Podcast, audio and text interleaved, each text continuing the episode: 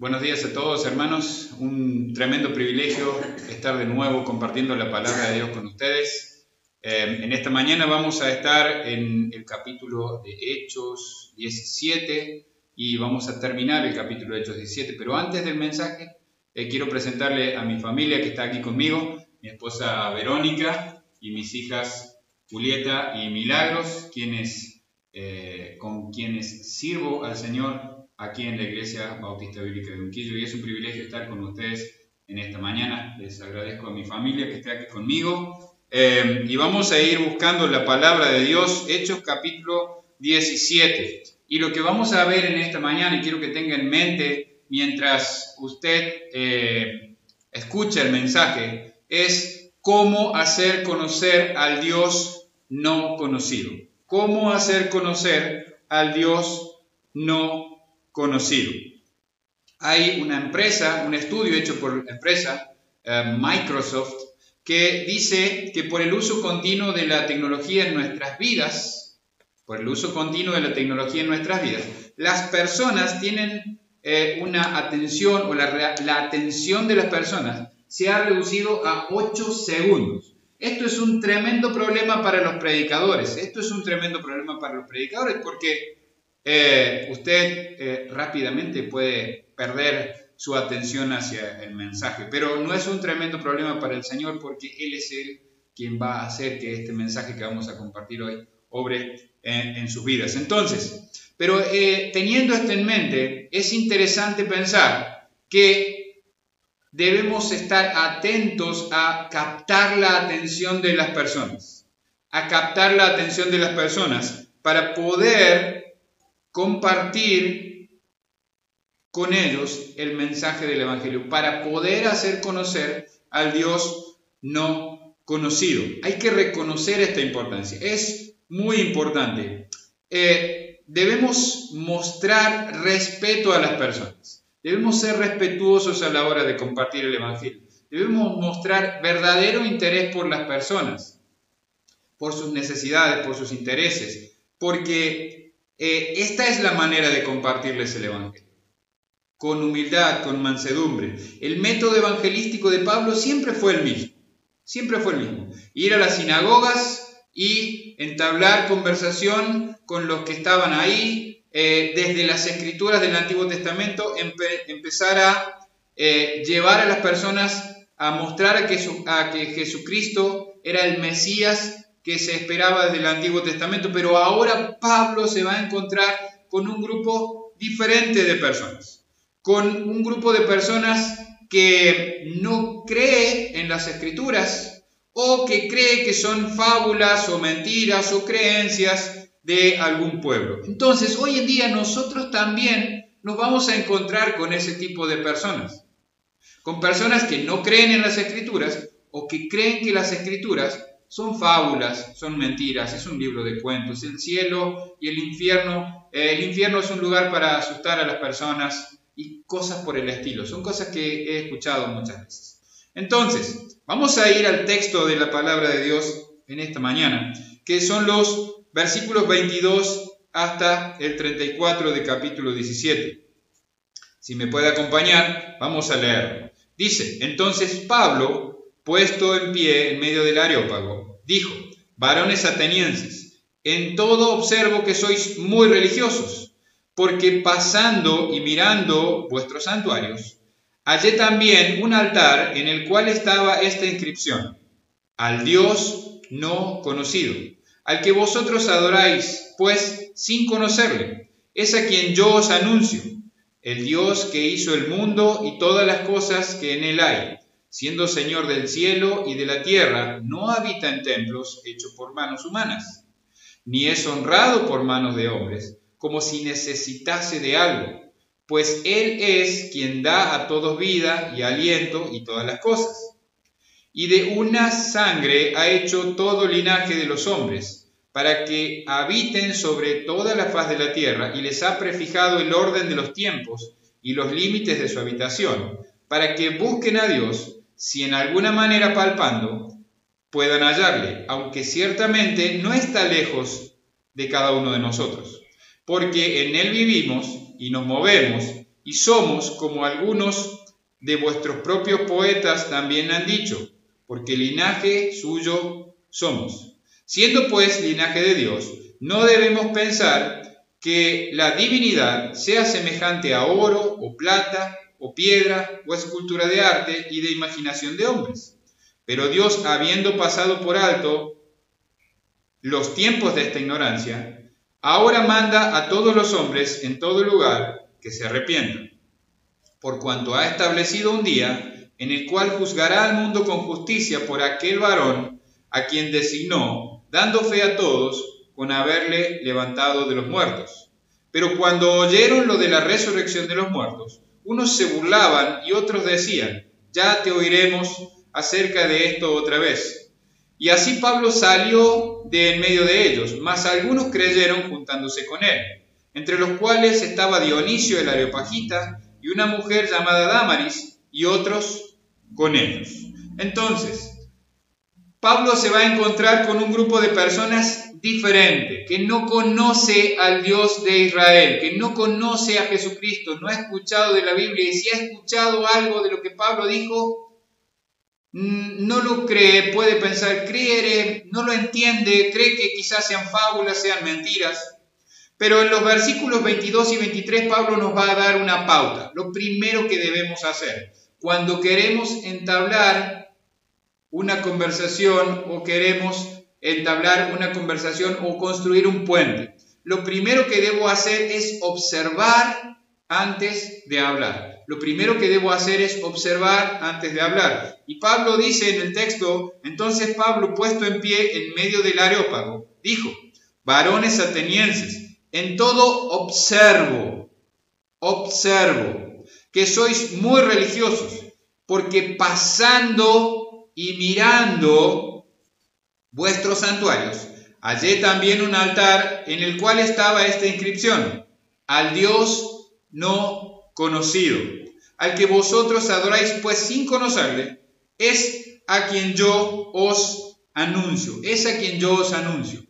Pablo observó cuál era la cultura de Atenas, Pablo observó y aprovechó esta cultura para crear un puente encontró entre los cientos de altares, miles de altares que había en Atenas, un altar que decía al Dios no conocido. Y entonces encuentra un punto en común, religión.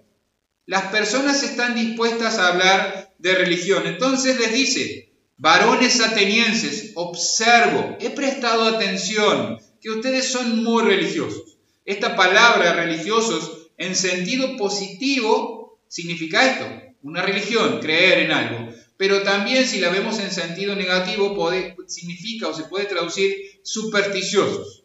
¿sí? Esto es algo que está asociado en estos días en nuestra sociedad actual. La religión y la superstición está mezclada. Entonces vamos a encontrar este tipo de cosas al tener que compartir el Evangelio con las personas y tenemos que encontrar un puente, algo que nos una, algo que nos conecte con la persona a la que vamos a testificar.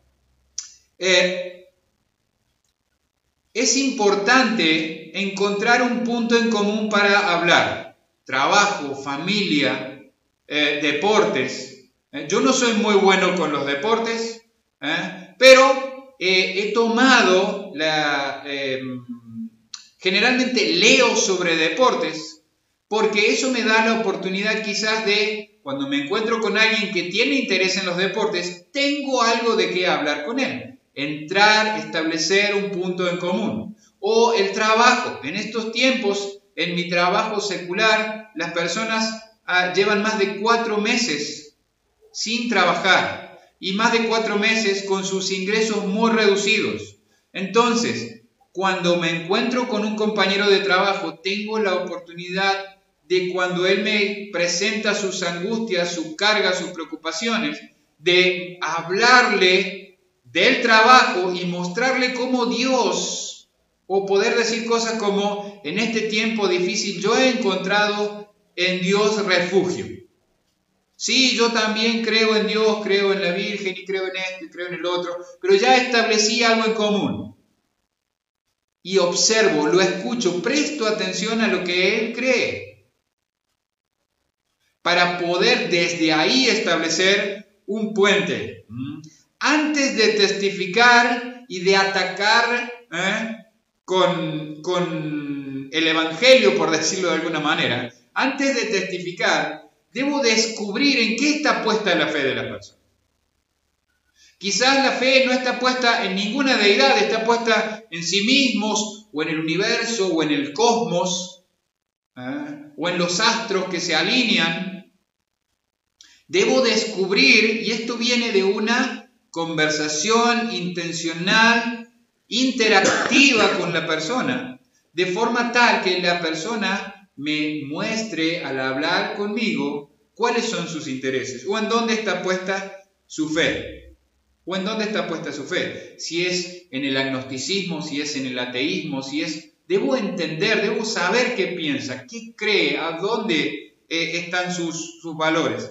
Pero lo importante es ver qué tengo en común con esa persona. ¿Qué hay en común con esa persona que me puede crear un puente para poder establecer una conexión con esa persona y poder llegar a compartirle el Evangelio. Pablo usa lo que descubrió de su observación para testificar o para conectar con los atenienses. Dice, hallé, encontré esto, encontré un altar en el cual estaba esta inscripción, les dice, al Dios no conocido en la tremenda cantidad de altares que Pablo debe haber visto, él le llamó la atención uno que decía al Dios no conocido, al Dios no conocido. Atenas estaba llena de estatuas y seguramente también había muchas estatuas a este Dios no conocido. ¿Y por qué podemos pensar esto? Miren, históricamente hay un hombre llamado Epiménides que cuando eh, hace unos, mejor dicho, unos 600 años antes de que Pablo llegara a Atenas, hubo una gran plaga, ¿sí? una gran peste.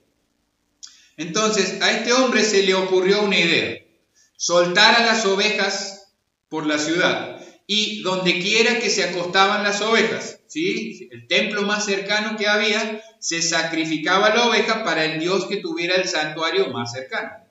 Y si la oveja se acostaba en un lugar donde no había ningún altar cercano, entonces se em, sacrificaba la oveja al Dios no conocido, al Dios no conocido. Cuando intentamos testificar a una persona, lo primero, lo primero que hacemos no es decirle, ¿sabías que sos un tremendo pecador y que te vas al infierno si morís hoy?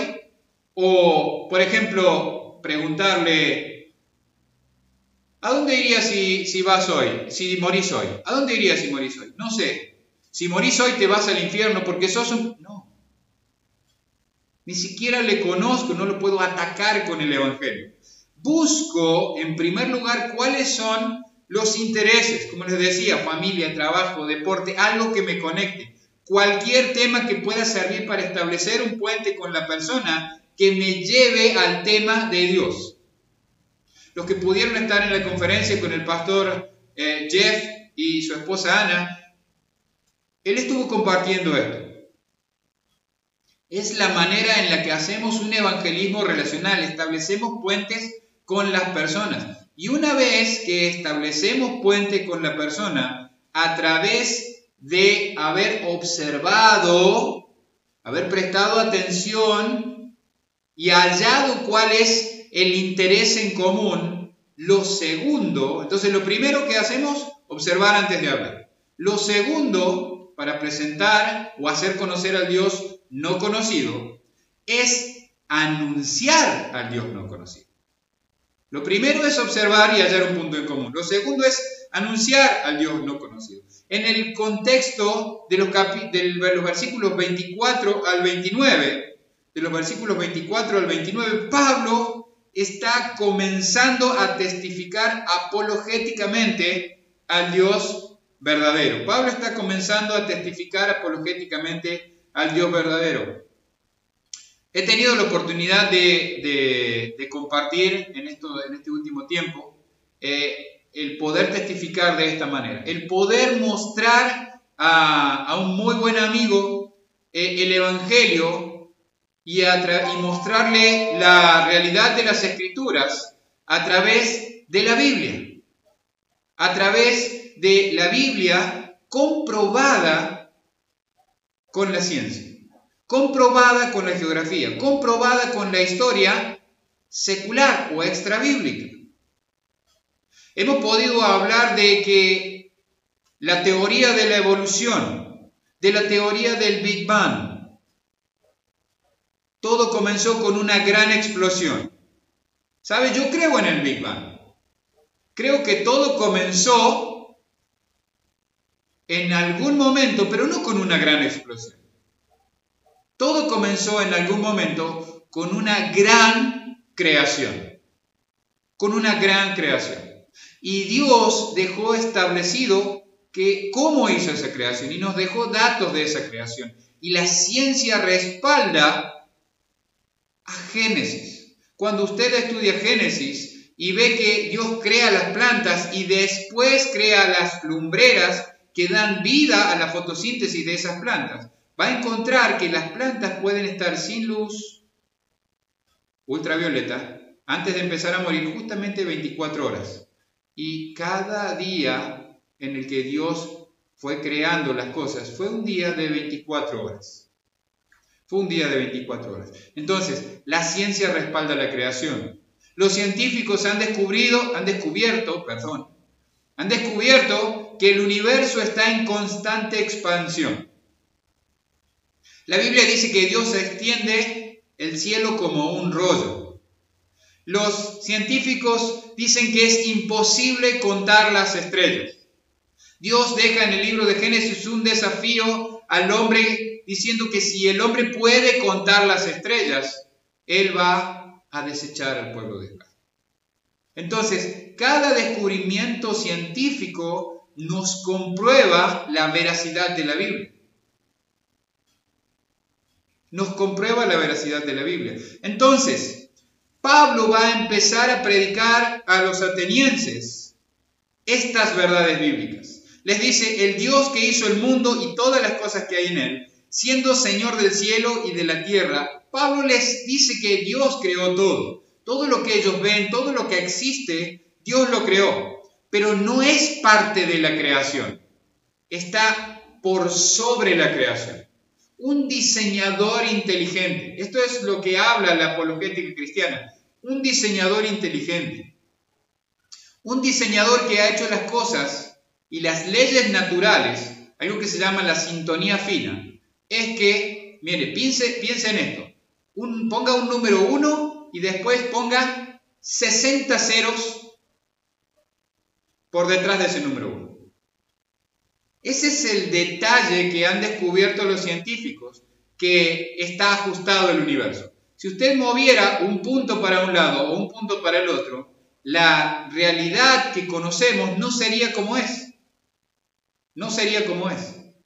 Si la Tierra girara un poco más rápido de lo que gira o un poco más despacio de lo que gira, si estuviera un poco más cerca o un poco más lejos del Sol, no existiría la vida como la conocemos. Entonces, Dios ha creado las, todo lo que vemos, todo lo que existe, de manera inteligente. De manera inteligente. Y lo ha creado de forma tal que se sustenta la vida. Él sustenta la vida. Entonces, Pablo les dice, no habita en templo hecho por manos humanas. Y también les dice que no necesita ser honrado por manos de hombres. Entonces, no podía ser este Dios no conocido representado con manos humanas, hecho con manos humanas, hecho con manos humanas. Es el Dios creador, Él es el creador. Él comenzó todas las cosas. Él nos creó a nosotros. Él es el Dios creador y nosotros sus criaturas. Los epicúreos tenían un énfasis en la, en la casualidad, digamos, de, eh, de, un choque de átomos que produjo todo lo que conocemos. ¿sí? la casualidad, el azar, y esto sigue hoy en día. Muchas personas siguen afirmando eso hoy en día. No es producto del azar, los átomos se juntaron y bueno, y salió así, salió lo que está. Salió lo que está. Pablo les dice, no es así. Hay un Dios creador y nosotros somos sus criaturas. Y los em, filósofos eh, de los estoicos decían que Dios estaba en todas las cosas. Dios estaba en la piedra, en el árbol, Dios es la casa, Dios es la computadora, el micrófono, eh, la cámara que está eh, grabando. Dios es todo. Y Pablo les está diciendo, no es así. Pablo reconoció que los, o, o se dio cuenta que estos filósofos necesitaban cambiar estas, de idea, de estas creencias que ellos. Entonces Él les está mostrando la necesidad de reconocer a este Dios, a este Dios que nos creó y que de una sola sangre hizo todo el linaje de los hombres, hizo todo el linaje de los hombres. ¿Por qué les dice esto? ¿Y por qué les dice que hay un poeta o hay poetas de entre ellos que dijeron lo mismo?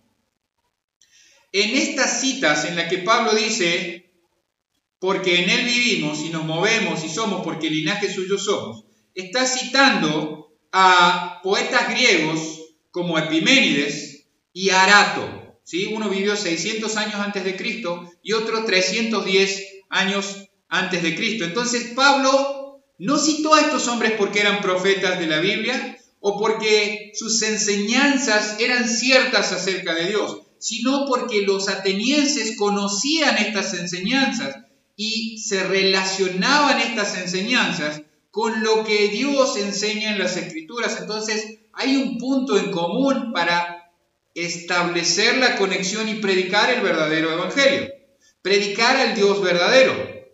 Entonces, Pablo les dice, siendo pues linaje de Dios, no debemos pensar que Dios o la divinidad sea semejante a una figura de oro, de plata, una escultura. Dios no es eso, la divinidad no es eso. Y repite una vez, linaje, linaje, linaje. Dios es el creador de las personas. Las personas no lo crean a Él. Las personas no lo crean a Él. Nosotros no mantenemos a Dios. Lo que tenemos que compartir con las personas es que nosotros no mantenemos a Dios. Él nos mantiene a nosotros. Nosotros no sustentamos a Dios. Él sustenta su creación, dice la palabra de Dios. Si nosotros no creemos en Dios, o decidimos no creer en Dios, o si todo el mundo decide no creer en Dios, aún así, Dios no deja de ser el Dios todopoderoso, creador de todo lo que existe, lo visible y lo invisible. Lo visible y lo invisible. Entonces, debemos dar a conocer al Dios verdadero, debemos prepararnos, estar preparados para presentar con mansedumbre razón de nuestra fe. Debemos estar preparados. Lo tercero, lo que sigue, ¿sí? observamos, encontramos un punto en común. A través de este punto en común les compartimos al Dios verdadero, les hacemos conocer el mensaje o quién es este Dios verdadero y ahora le vamos a alertar. El tercer punto en esta mañana es, les vamos a alertar, debemos alertarles que deben buscar a Dios lo que sigue es alertarles que deben buscar a Dios. En los versículos 30 y 31 dice, pero Dios, habiendo pasado por alto los tiempos de esta ignorancia, ahora manda a todos los hombres en todo lugar que se arrepientan, por cuanto ha establecido un día en el cual juzgará al mundo con justicia por aquel varón a quien designó, dando fe a todos con haberle levantado de los muertos ahora manda a todos los hombres en todo lugar que se arrepientan, por cuanto ha establecido un día en el cual juzgará al mundo con justicia. Pablo pasó de saber quién es Dios, ¿eh? nuestro creador, quiénes somos nosotros, su linaje, a nuestra responsabilidad delante de Él. Nuestra responsabilidad de buscarle, de entenderle, de adorarle en verdad. Tenemos que rendirle cuenta. Tenemos que rendirle cuenta porque le hemos deshonrado con nuestro pecado. Dios es un Dios santo que no puede permitir el pecado en su presencia. Y Dios es un Dios justo que no puede dejar sin juicio justo este pecado. Hasta acá, como siempre digo, son malas noticias, pero la naturaleza de Dios, la naturaleza de Dios ha hecho también que es un Dios de amor y como es un Dios de amor, Él ha provisto el medio para solucionar lo que nosotros con ninguna buena obra que hagamos podíamos solucionar. Envió a su Hijo Jesucristo, a quien, como dice ahí, Pablo designó, designó eh, para, eh, para el día de juicio y también a quien levantó de los muertos. Este es quien dio su vida por nosotros en la cruz del Calvario. Este es quien no solo dio su vida por nosotros, cargando sobre sí el pecado y dándonos su justicia. Dice la palabra de Dios que Dios lo hizo pecado para que nosotros fuésemos hechos justicia de Dios en él. Entonces Él intercambió con nosotros lugares. Él cargó nuestro pecado para que nosotros recibiéramos su justicia. Este es el amor de Dios. Y la gracia, la misericordia de Dios es que Él nos da la fe para que nosotros pongamos nuestra confianza en Jesucristo como nuestro único y suficiente Salvador, como nuestro único y suficiente Salvador. Pablo no está predicando un evangelio suave en este momento. Pablo está haciendo o confrontando, mejor dicho, a los atenienses, diciéndole, van a tener que enfrentar un juicio. Van a tener que enfrentar un juicio. Y la única manera de salir librados de ese juicio es a través de poner su confianza en Jesucristo, a quien Dios le levantó de los muertos, a quien Dios le levantó de los muertos. No podemos predicar un evangelio sin hacer énfasis en la vida santa de Jesucristo sin pecado, en su muerte vicaria en la cruz del Calvario y en su resurrección, la cual nos trae vida, la cual nos trae vida eterna y abundante con Él, la cual nos trae vida eterna y abundante con Él. Ahora el mensaje ha sido predicado y ha sido escuchado. La persona con la que estamos hablando le hemos compartido el mensaje, le hemos predicado el mensaje, ahora la persona ya escuchó. Ya no hay excusa, no puede decir, no, la verdad yo no sabía, la verdad yo no entendía. Ahora ya conoce al Dios no conocido. La pregunta que debería seguir con esta persona al relacionarnos, al entablar esta conversación con ellos es, ¿cómo vas a responder ahora? ¿Cómo vas a responder a esta realidad con la que ahora estás conociendo? ¿Qué vas a hacer? Ahora la verdad está en tus manos. ¿Qué vas a hacer con esa verdad? Lo bueno de todo esto es que, como nos dice el texto, Dios no se está escondiendo de las personas. El texto dice que las personas, aunque sea palpando, pueden hallarlo. Aunque sea a tientas, pueden hallarlo. Porque Dios no se esconde de las personas. Al contrario, Dios está enviándonos a cada uno de nosotros a compartir el mensaje del Evangelio con las personas. ¿Qué es lo que deben hacer las personas al encontrarse con esta verdad? Reconocer su situación, reconocer su estado de pecadores, reconocer su incapacidad de solucionar el pecado, arrepentirse de su pecado y pedir perdón a Dios y poner su confianza en Jesucristo como su único y suficiente Salvador. El cuarto punto, y termino con esto esta mañana, es que seguramente vamos a encontrar obstáculos o, un obstáculo al predicar eh, a Jesús. Si predicamos de Dios o de la divinidad o de deidades, probablemente no encontremos eh, obstáculos, porque hay muchas religiones que creen en divinidades. Pero cuando prediquemos a Jesucristo y la resurrección de los muertos, de Jesucristo, vamos a encontrar obstáculos. Los versículos 32 al 34 dicen, cuando oyeron lo de la resurrección, ¿ven? El problema no es todo lo que Pablo dijo a alguien. Dice, cuando oyeron lo de la resurrección de los muertos, unos se burlaban y otros decían, ya te oiremos acerca de esto otra vez. Y, y así Pablo salió del medio de ellos, mas algunos creyeron juntándose con él, entre los cuales estaba Dionisio el Areopagita y una mujer llamada Damaris y otro con ellos. Primera de Corintios 1.23 dice, pero nosotros predicamos a Cristo crucificado, para los judíos ciertamente tropezadero y para los gentiles locura. Era una locura, los griegos eh, no podían eh, creer lo que Pablo estaba diciendo, no podían, pensaban que era tonto, eh, pensaban que era tonto la resurrección.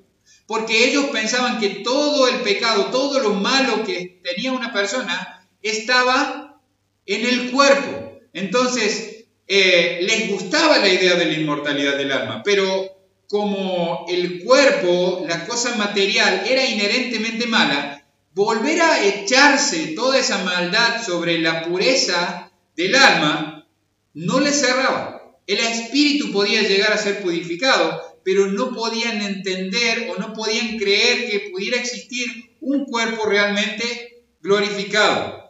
Un cuerpo realmente glorificado. Entonces, esto hizo que ellos rechazaran esta idea. Hermanos, muchas personas van a rechazar la idea de la resurrección. Muchas personas van a rechazar la idea de la resurrección. Pablo, como les dije, no podía dejar de hablar de esto, no podía dejar de predicar esto. Porque a pesar de que muchas personas van a rechazar esta idea de la resurrección, también hay muchas personas que van a creer. Dice, más algunos creyeron juntándose con él. Los resultados del areópago quizás puedan parecer pocos, pero miren, a través de estos pocos, el Evangelio corrió por toda la región. Pablo menciona, o Lucas mejor dicho, menciona a un creyente que, a uno que creyó que era un areopagita, alguien que era un participante regular del areópago, y a una mujer llamada Damaris. El sermón que Pablo está predicando es totalmente bíblico, al igual que la revelación bíblica del argumento que Pablo da. Eh, Dios es el creador de todos, Dios es el juez de todos, pero también es el redentor de todos. Y esta redención se hizo a través de la muerte, la crucifixión de Jesucristo y la resurrección de Jesucristo. Entonces, Pablo predicó un sermón bíblico y hubo personas en las cuales Dios obró con su Espíritu Santo para que creyeran. Y dice el texto entonces que estos ahora hermanos, ¿sí?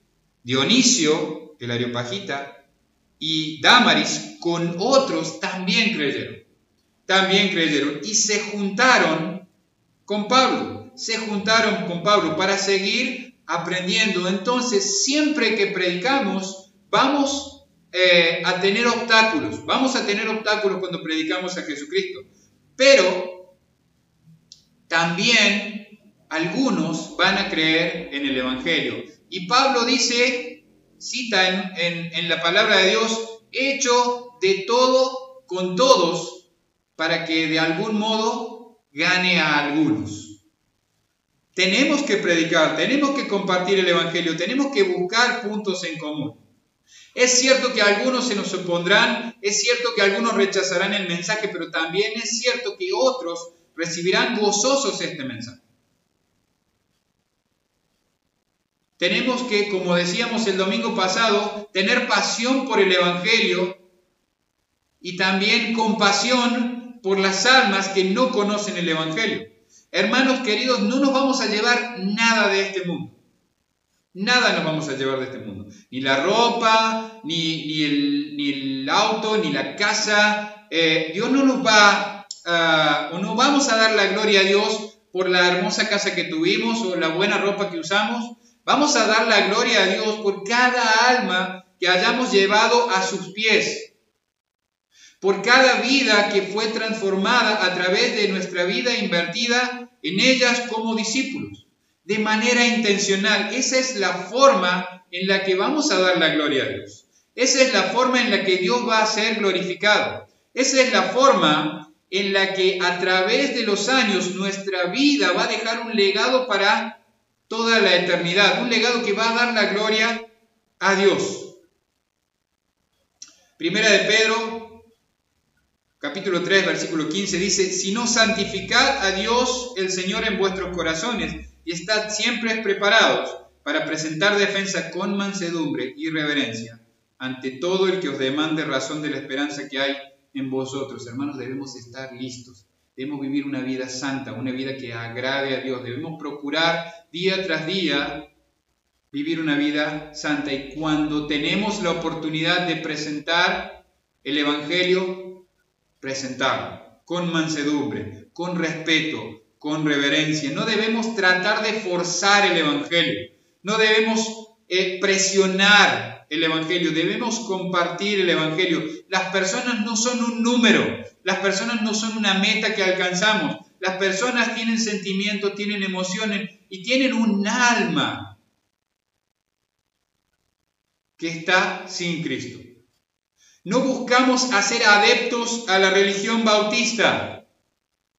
No buscamos hacer adeptos, sino que a la religión bautista, sino que amamos a Dios porque Él nos amó primero y amamos a nuestro prójimo como a nosotros mismos y por eso les compartimos el mensaje del Evangelio, para que ellos puedan tener una relación real y personal con Jesucristo. Jesucristo nos mostró el ejemplo. Él se interesaba personalmente con las personas, se interesaba por las necesidades de las personas y también les compartía el mensaje del Evangelio. Hermanos, muchísimas gracias eh, por estar del otro lado. Eh, recuerden, debemos observar antes de hablar, debemos, una vez que hemos establecido un puente, predicar al Dios no conocido, debemos alertar a las personas que deben buscar a Dios y no debemos desalentarnos ¿eh? cuando encontremos oposición, porque seguramente algunos se van a oponer, pero también algunos van a recibir el mensaje del Evangelio. Dios les bendiga, que tengan un excelente domingo y una buena semana. Nos vemos el miércoles a las 19.30 en la reunión de oración. Dios les bendiga.